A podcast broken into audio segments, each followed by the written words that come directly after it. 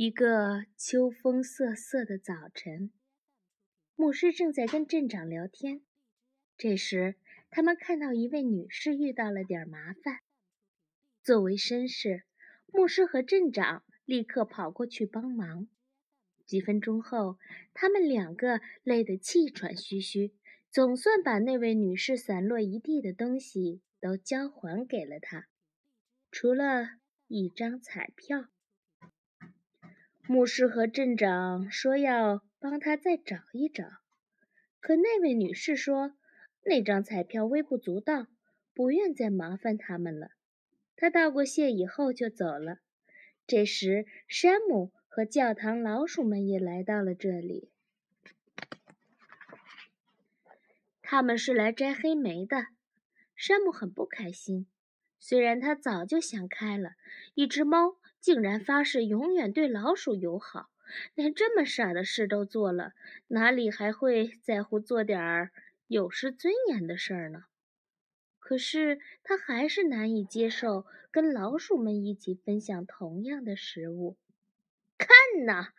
一只大老鼠喊起来：“这儿有张写满密码的纸。”爱赶潮流的阿瑞说：“不对。”这是张彩票。说完，他叹了口气，假惺惺地说：“哎，还是我把它收起来，扔到垃圾箱去吧。墓园的清洁总得有人维持啊。”他卷着彩票走开了，其他老鼠则接着摘黑莓。几天以后，老鼠们在报纸上看到一则关于彩票开奖的消息。哎呀，我真笨！阿瑞大喊起来。那天我随手把咱们捡的彩票放进了橱柜，忘记扔掉。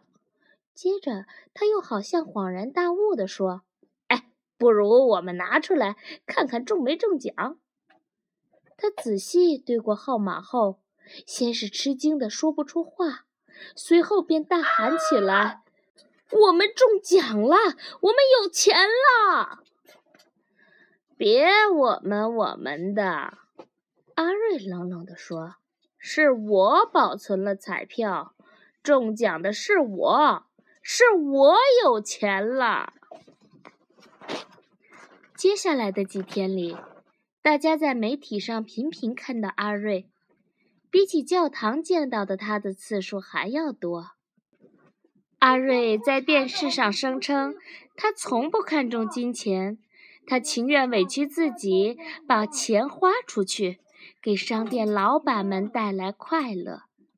商店老板们都觉得阿瑞这个想法太好了，他们让阿瑞随便挑选自己喜欢的东西，只要阿瑞在收据上签个字就行。阿瑞还花了很多时间打扮自己，他的朋友阿瑟很坦然地批评他。将彩票据为己有就等于偷窃。阿瑞表示，他仔细考虑过这个问题，所以打算给慈善机构捐一英镑零五便士，这样他就不会受到谴责了。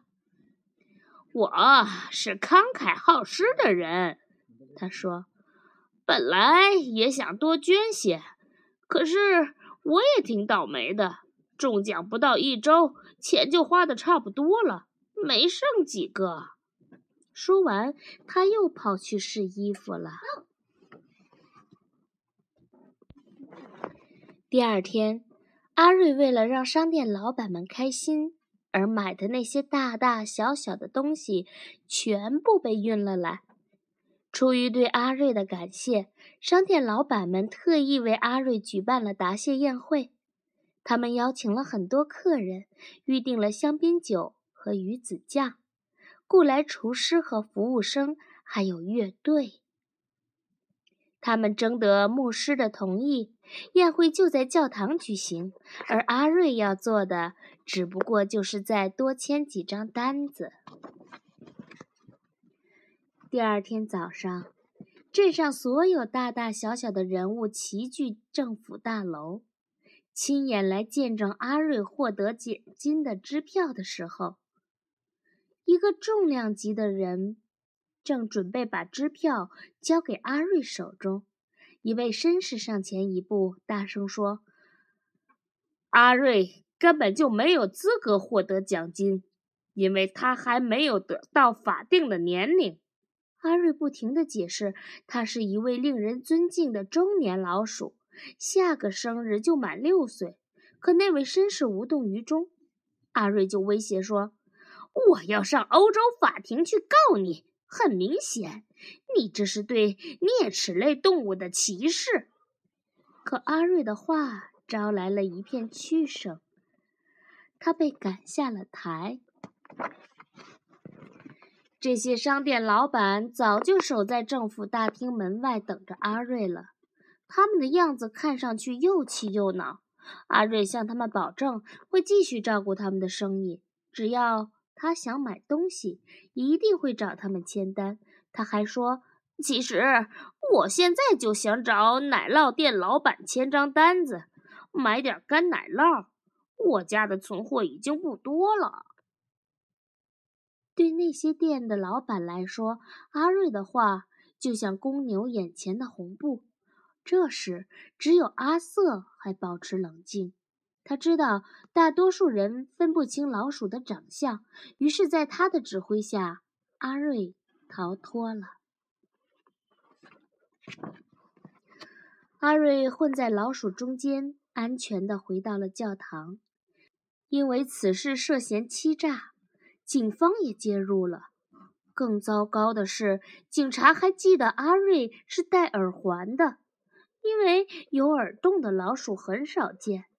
显然，一下一步就是要找到那只耳朵上有洞的老鼠。阿瑞意识到事情不妙，赶紧想法溜掉。幸运就在这时帮了他一把。警官和牧师竟然在同一时间、同一地点相遇了。阿瑞趁机逃到了墓园，找到了藏身之处。天快黑了。阿瑞感到越来越饿，也越来越孤独。相比之下，孤独更加难以忍受，因为他特别喜欢聊天，尤其是跟不爱说话的人聊天。夜幕降临，石洞里爬来几位客人。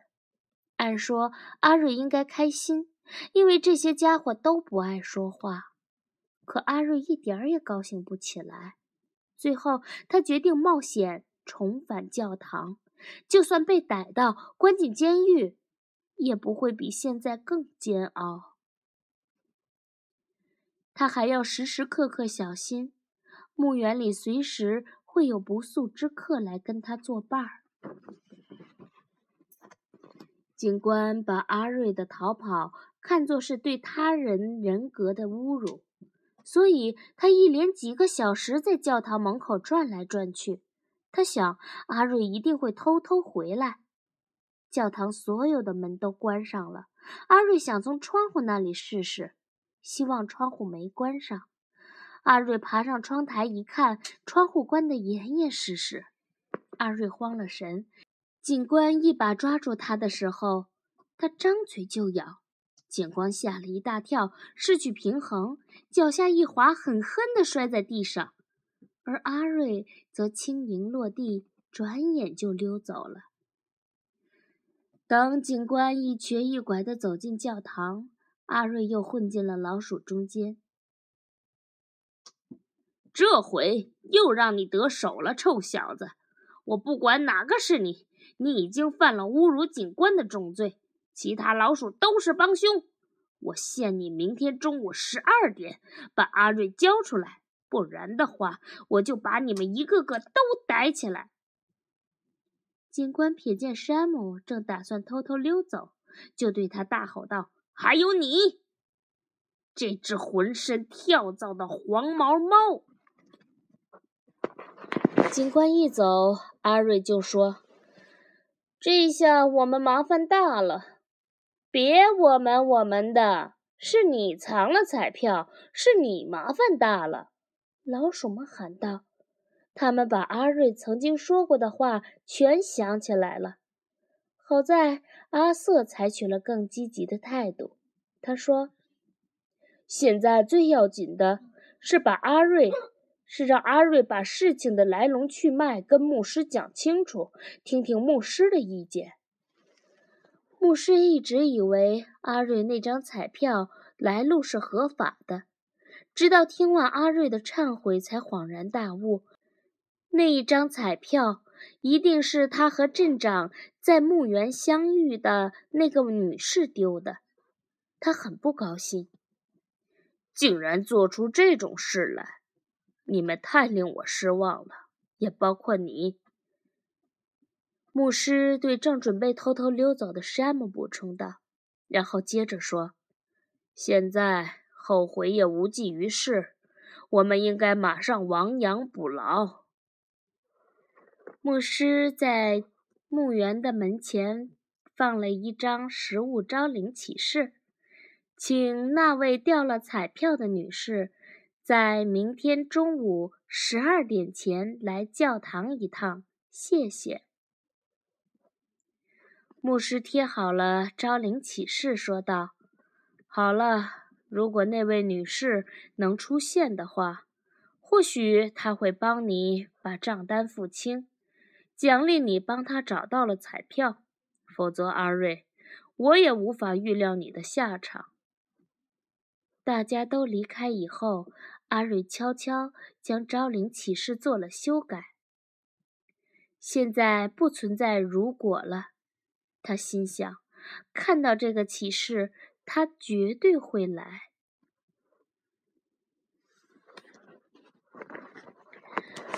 牧师和镇长很期待再次见到那位女士，他亲口告诉她中奖的好消息。